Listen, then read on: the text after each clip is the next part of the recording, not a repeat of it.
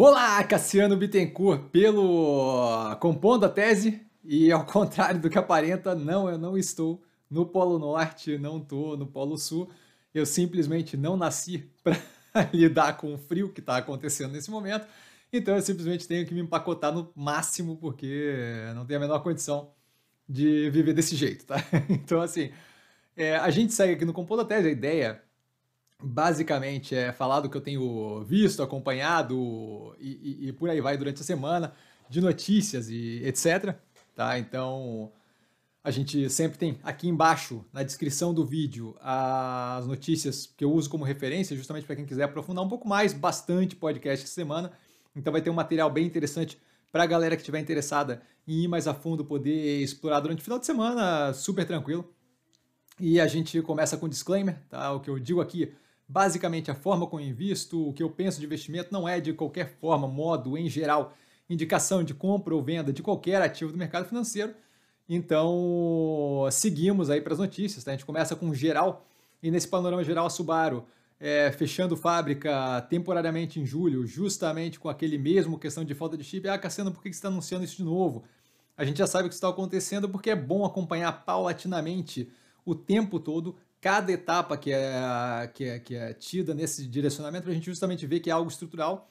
Nesse ponto de questão de cadeia de suprimento é algo que a NeoGrid, por exemplo, vai poder fazer bastante diferença e é um papel que está no, no portfólio que eu, eu, vejo como se aproveitando dessa tendência é, cada vez mais formalizada de uma necessidade de repensar a cadeia de suprimento, supply chain e por aí vai. Tá? Na sequência, a gente vê os Estados Unidos prometendo endurecer regra para frigorífico. Não lembro, não sei quem lembra é, da galera que segue aqui o canal, tá? Mas a gente, tempos atrás, eu postei, inclusive no, no na, na, aba comunidade do, do YouTube, do canal do YouTube, a, aquele Last Week Tonight, tá? Com John Oliver, onde ele justamente comentava a questão ali entre a forma como é feita e como lida-se é, com os profissionais de frigorífico nos Estados Unidos, e o como aquilo ali é, deveria ser revisto pelo governo e por aí vai. E eu comentei assim, tipo, olha, é, é, começa ali um indicativo, né? Especialmente, especialmente com duas operações aqui do Brasil, a JBS, que tem uma operação grande lá fora, e a Marfriga através da National Beef. Então acho que é algo para a gente observar justamente essa evolução paulatina do que tem acontecido nesse direcionamento. Tá? É, na sequência, e aí só um pouquinho, a China intensificando medidas para conter a alta das commodities. Algumas vezes me perguntaram, ah, Cassiano, pô, é CSN, é Vale do Rio Doce, Use Minas e por aí vai. É, você não acha que é um bom momento e tal, não sei o quê? E eu sempre comento, olha, nesse momento não teria coragem de investir ali, porque a gente deve ver, eventualmente, uma resposta, dado esse crescimento mais agressivo em preço de commodity, em grande parte ali por estímulo fiscal. Então agora a gente começa paulatinamente, não é a primeira semana que isso acontece, a gente começa paulatinamente a ver justamente algum nível de tentativa de reação de operações, como por exemplo do, do, de, de, países, por exemplo, como a China, que tem ali uma demanda agressiva que acaba sendo mais afetada no que tange inflacionamento é, de preços locais por causa desse tipo de coisa, e a gente começa justamente a ver algum nível de impacto negativo nesse setor. Não estou dizendo que é apocalíptico nem nada, mas é algo para a gente acompanhar, é algo que a gente comenta durante as lives várias vezes, tá? Duas notícias interessantes com relação a medicamento, tratamento para Covid, Tá? Uma terapia da Regeneron, tá? que parece que reduz as mortes entre pacientes. Os estudos estão aqui embaixo, eu não fui a fundo, acho interessante, mas não, não, não avaliei ele mais a fundo. E um remédio de artrite, que se não me engano é da Pfizer, tá? que reduz aparentemente 37% do risco de morte. Todos esses tratamentos são feitos para um ou outro tipo de paciente, mas de qualquer forma não deixa de ser pontos positivos, como a gente vem acompanhando paulatinamente isso, acho que é um ponto a mais aí para a gente olhar, tá? É, como último ponto desse geral, é, é, desse, desse, desse geral aqui, né, sem falar especificamente de uma operação ou outra, eu acho que é importante algo que aconteceu agora anteontem, se não me engano, tá? Eu estou falando de sexta-feira, às 7 e 17 então vocês estão aí no almoço do sábado, é, que o Lula disse no Twitter que vai é, acabar com o teto de gastos se ele for eleito. É, por que, que eu digo isso? Porque é, durante a live de segunda e algumas lives anteriores foi me perguntado, pô, Cassiano, é, como é que vai ser se for eleito, se não for eleito, como é que vai ser se. É, o que, que você acha que vai acontecer chegando no período eleitoral do ano que vem. E o que eu tenho comentado é justamente isso: a gente vai observando paulatinamente, ponto a ponto, e vai justamente entendendo para onde as coisas estão indo e como é que elas estão se, se organizando. Né? E quando eu olho para isso, por exemplo, o que, que aquilo ali me dá de sinal? me dá dois sinais, né? É, um deles que, junto com aquele almoço que teve, que foi um pouco estranho, mas não deixa de ser um movimento inicial entre partidos do centro, não centrão, centro, é, buscando ali começar a querer formar uma terceira via. É, a gente vê o Mandetta bem alinhado, é, querendo ali cada vez mais é, tentar montar uma, uma terceira opção mais única é, que possa combater é, com, com, vamos chamar de extremos, assim, mas independente da questão de julgamento de valor, mas com a, a, o lado mais esquerda com Lula e o lado mais direita com Bolsonaro. É, então, junto disso, quando ele fala que, por exemplo, tá, tá, tá, vai, vai acabar com o teto de gastos, eu acho que aquilo ali reduz consideravelmente a capacidade dele, se isso for mantido, de fazer um movimento a centro, porque você não vai conseguir, imagino eu, tá? é, nenhum economista sério para assinar embaixo de um plano desse como ministro da Fazenda. Se você não consegue uma, um economista sério para assinar embaixo como ministro da Fazenda, eu acho que esse caminho, essa ida para o centro, fica um pouco mais complicado, o que pode, em parte, abrir espaço para um terceira, para uma terceira via, mas, de qualquer forma, acaba favorecendo o status quo, o, o governante atual. Tá? Então, assim, é algo justamente para a gente observar, não é nenhuma resposta, é só mais um andamento que a gente vê para a gente avaliar à medida que as coisas vão acontecendo. Tá? Com relação a ativos que não estão no portfólio, o IDEC notificando a Apivida e a Prevent Senior, a Prevent Senior não é ativo, mas a Apivida sim, por uso de cloroquina e, se não me engano, ivermectina também contra o Covid. Tá? É, ah, Cassiano, mas isso é relevante e tal. Eu, eu, eu acho que é relevante não no sentido da multa que eles possam vir a levar, mas é relevante no sentido de que não faltam estudos já comprovando a ineficácia desse medicamento é, tanto ivermectina quanto cloroquina, hidroxicloroquina, é, para o tratamento de Covid. Então, assim, é uma, uma, operação que trabalha com um campo médico ali, que tem, que é dona de hospitais, que faz, é, que trabalha, opera com plano de saúde, medicina preventiva e ignora é, o, o, que é cientificamente já estudado e já comprovado através de estudos, me deixa preocupado. É, não necessariamente agora vai ter algum efeito negativo, mas quando você tem esse tipo de prática desde agora, você vê que aquilo ali não, não, não mostra propriamente um, um, longo prazo da operação muito embasado no que ela deveria. Né? A medicina deveria se basear em ciência, eu não vejo isso como uma coisa é, mais positiva do mundo. É como ter uma, uma, construtora civil que não leva muito em consideração gravidade. Assim, pode ser que não aconteça nada de grave no começo, mas eventualmente aquilo não vai levar para um lugar muito positivo. Tá? Então me afasta um pouco mais da Pivida. A Pivida agora é uma operação que eu simplesmente não tenho mais interesse é, em, em, chegar perto, justamente porque é, é, é, um pequeno sinal, mas é um pequeno sinal que pode levar a algo mais grave, tá?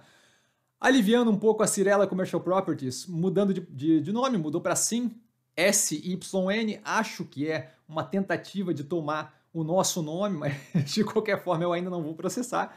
Eu estou, obviamente, brincando é mais uma besteira do que qualquer outra coisa. Acho que calhou aqui do nome CSYN, ficou, eu li agora há pouco e achei engraçado.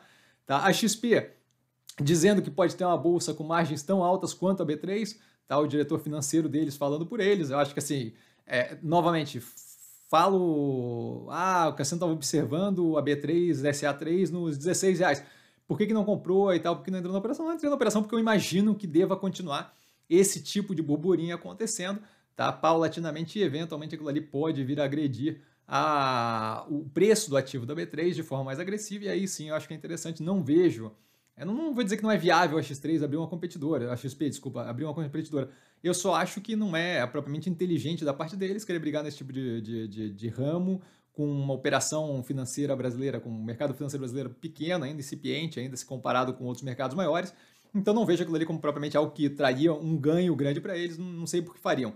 Mas os burburinhos não vão parar, tá? Então, os dados que os burburinhos não vão parar é algo que pode afetar o preço negativamente. Ainda estou olhando a B3, que deu um salto considerável, dando 17 alguma coisa, mas acho que a gente ainda tem alguma coisa para ver aí de bafafá nesse, nesse sentido, tá?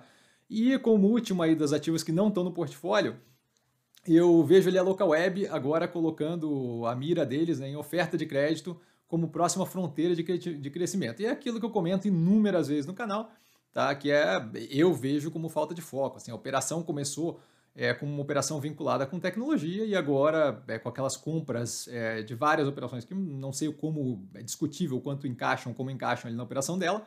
Tá? É, inicialmente uma operação basicamente derivativa de outras operações, como a AWS, a Amazon Web Service e o Google Docs lá, tá? os serviços do Google para empresas. É, agora querendo entrar em crédito e brigar com fintech. Assim, me, me, parece uma falta de foco considerável. Acho que vale a pena considerar. Não tem interesse no ativo, mas é algo que eu gostaria assim, de botar justamente para a gente ver paulatinamente a evolução daquilo aí para onde está indo. Indo agora para os ativos do portfólio, tá? Quase que eu falo que nem o, o, o Luciano Huck do portfólio. É, a Ambipar adquirindo duas operações, a Bumeira Tá? É, e aí as operações mais detalhes estão aqui embaixo e também 100%, é, a Bumeira, se não me engano, 50% mais um, tá? E a Ambipar comprando a Ecológica Nordeste e aí 100% da operação, tá? O Grupo Ultra fechando ali exclusividade para venda do Oxiteno, não tem nada binding ainda, não tem nada fechado de negócio efetivo de como vai ser, qual vai ser o preço fechado. Fala-se 1.2 bi, mas ainda está em aberto, inclusive, o próprio comunicado que a Ultra, que é o GPA3, é, lançou, é, falando ali que não tem preço fechado ainda, que não tem nada amarrado ainda, mas que eles fecharam a exclusividade da negociação tá, da Oxiteno, e a gente vai ver isso evoluir, eu vejo como positivo, é nada mais do que o esperado, tá? A Ocean Pact, a Ocean Pact, desculpa, assinando dois contratos de porte ali, 300 milhões de reais aproximadamente, é, com a Petrobras, então mais um andar naquele sentido de ampliar o backlog, que é algo que a gente tem ali de garantia de segurança de faturamento médio e longo prazo. Vejo como muito positivo, não é provavelmente algo que move é, absurdamente o negócio, não era uma preocupação antes, não é uma preocupação agora, mas é andamento da operação na direção correta. Tá? E o Burger King, bem mais leve a operação, bem mais leve a, a questão aqui, mas dando um lanche de graça para quem tiver batata frita do McDonald's. Eu sempre me divirto com, com o marketing do Burger King, sempre acho o marketing um delta debochado e agressivo e acho, acho que é um, um dos pontos altos ali da operação, tá? Me diverte bastante. Agora, passando para coisa muito mais light, justamente para ganhar cultura, incrementar é, as partes da nossa vida que não tem necessariamente diretamente a ver com finanças de mercado e nem nada, mas que tem alguma relação. A gente tem alguns podcasts, tá? Essa semana acho que tem uns cinco podcasts, seis. Primeiramente o The Journal, tá? Do, do Wall Street Journal, The Firm Taking Some of Wall Street's Hottest Stocks, é, fala da, de uma empresa, de uma empresa, de um, de um, é, de uma empresa, de uma operação de meio que de research que também opera a vendida e o nome da empresa é Hindenburg em homenagem ao dirigível que pegou fogo e foi um desastre, blá, blá, blá não sei o que, só procurar na internet Hindenburg que você vai entender exatamente. O nome da firma é Hindenburg e eles estão avançando em cima de operações de grande porte, como Tesla, como essa Lordstown, agora recentemente, de carro elétrico, que parece que tinha oferta e tinha, tinha venda dela, mas as vendas eram non-binding, então as vendas eram é, vendas que não estavam propriamente fechadas, que os caras podiam desistir sem nenhuma obrigação. É, pegaram inúmeras firmas, eles estão indo para cima de várias e várias firmas, e isso daí está dando um rebuliço, e o, o, o, podcast fala dessa firma e, e, e comenta, conversa, se não me engano, com o CEO da firma, e acho assim super interessante, vale muito a pena ver, não é muito comprido, 16 minutos, Tá? O segundo é The Indicator, do Planet Money, NPR, tá? National Public Radio. É também muito interessante e fala Why is the Fed so boring? Então fala da, do, do, fato do Fed, do Federal Reserve, o Banco Central Americano, ser meio chato. E eu acho que é interessante de ouvir para quem puder, porque aquilo dali comenta e aí dá um entendimento justamente do porquê que o Fed se comporta como se comporta e do quão levado ao extremo é cada delta das palavras que o Fred solta e o quanto isso é desnecessário e, e, e, não faz qualquer sentido, certo? Então, naquela linha do que eu falo, de que sempre que tem qualquer movimento, essa semana é a mesma coisa, sabe? É um desespero, é um apavoro, é o fim do mundo, e ele trocou a vírgula na frase, é o fim do mundo. E eu achei bem interessante, eles conversam sobre isso, e é também super curto, nove minutos, super interessante, vale muito a pena ver.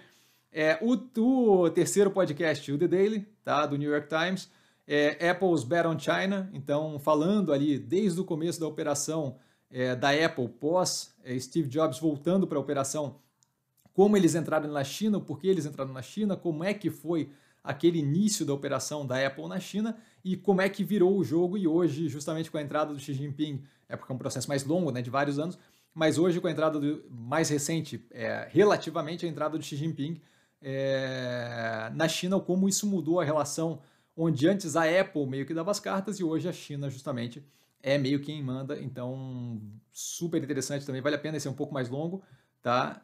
É, acho que vale a pena dar uma olhada no Poder 360, o Poder 360 está lançando várias entrevistas por podcast, Tá? Essa que eu acho interessante agora é o Mandetta, Luiz Henrique Mandetta. Por que o Mandetta? Porque o Mandetta tem cada vez mais se colocado como, uma front, como, como um, um, um expoente de centro, e não no sentido de querer ser presidente, mas muito no sentido de querer angariar o centro, colocar numa direção e ser o vice nessa nesse direcionamento. Então, isso daí coloca ele numa posição que, primeiro, é basicamente a única. Raro se ver é, alguém fazendo um movimento político mais agressivo na direção de ser o vice e organizar é, aquela, aquela tentativa de chapa é, centralizada ali, tá? E ele fala durante um bom tempo ali sobre inúmeros assuntos e gostei. Assim, acho, acho que vale a pena conhecer como ator político brasileiro relevante, é, justamente o papel que ele está fazendo e como ele está indo. E ele fala não mais como questão de ex-ministro da Saúde, ele fala muito mais como, hoje em dia, ator político. Eu achei bem interessante, acho que vale a pena ver.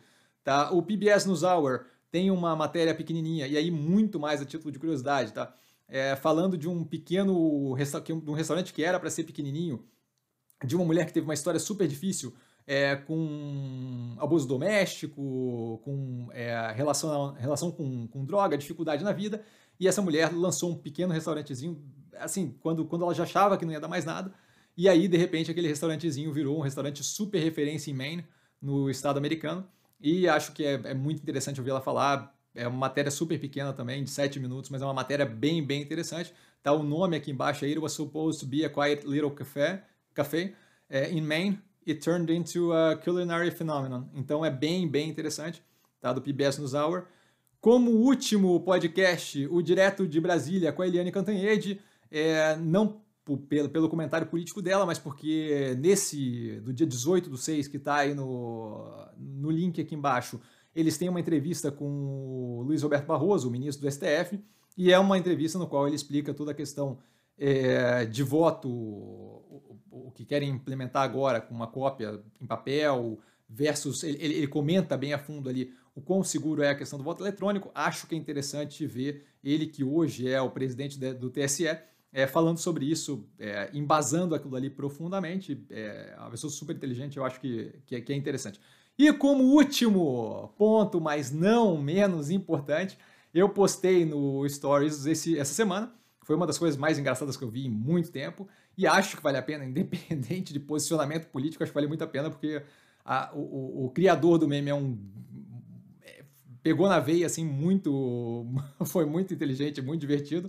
Tá? O tal do meme da Pfizer que saiu, é um vídeo de 3 minutos e pouco. Olha, juro, não, não tenho como recomendar mais, porque é muito, muito engraçado. E o link aqui embaixo, tá? Qualquer coisa, eu tô sempre no Instagram, arroba com sim. Só ir lá falar comigo, não trago a pessoa amada, mas estou sempre lá tirando dúvida, tem questionamento. É, ah, Cassiano, a questão da hidroxicloroquina é provado, não é comprovado. Eu tenho o link que eu mandei para outro seguidor nosso tempos atrás aí, é, de paper, de, de, de, estudo aprofundado no New England é, Journal of Medicine e por aí vai e tal. Não, não, não, falta material. Querendo falar comigo, eu estou sempre lá. E vale lembrar, quem aprende a pensar bolsa opera com mero detalhe. Um grande abraço a todo mundo. É, como disse, estou sempre disponível. A gente se vê amanhã no Movimentos da Semana e segunda-feira durante a live. E aí espero que vocês estejam carregados de perguntas. Um grande abraço, galera. Valeu!